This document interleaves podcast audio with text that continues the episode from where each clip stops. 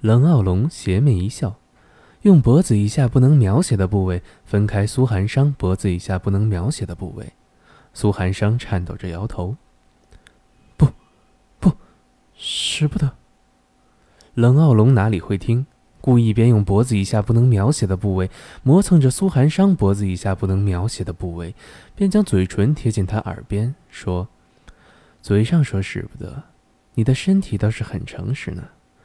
你看，你的脖子以下不能描写的部位已经这么不能描写了呢。”苏寒商满面羞愤，无地自容，正要开口反驳，冷傲龙却没有给他这个机会。冷傲龙狠狠挺身，将脖子以下不能描写的部位，不能描写的不能描写进了脖子以下不能描写的部位。苏寒商紧咬嘴唇，额头上都是汗，不愿发出声音。